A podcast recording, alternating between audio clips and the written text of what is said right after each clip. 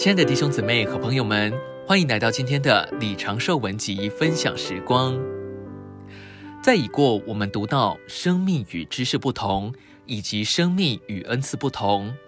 今天的信息要跟大家分享生命与能力不同。我们必须看见生命与能力不同，这就好比电是一种能力，我们甚至称之为电能，但在那种能力里没有生命。因此，我们也许很有能力，但是仍然缺少生命。我们可以从旧约里参孙这个人身上看见这一点。参孙非常有能力，但他缺少生命。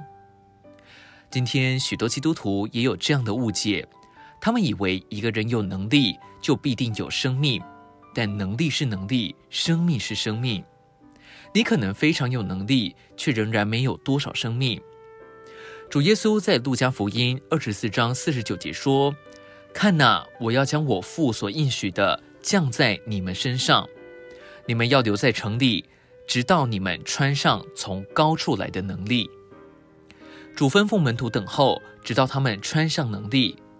主将能力比作一件衣服，我们都知道，一件衣服并没有生命。一个警察如果脱下他的制服，他就失去了他的全能。但他仍然活着，这种全能与生命无关。如果你正在开车，警察指示你停车，你会立刻停下来，这是因为他运用他的全能，但那种全能不是生命。我们必须清楚，生命是与知识、恩赐、能力不同的。在创世纪二章那里，我们只看见反面的提到知识，恩赐和能力则根本没有提及。我们在启示录二十一和二十二章里，在那圣城中所看见的只是生命，生命，生命，在那里有生命树和生命河，唯有生命才是永远的。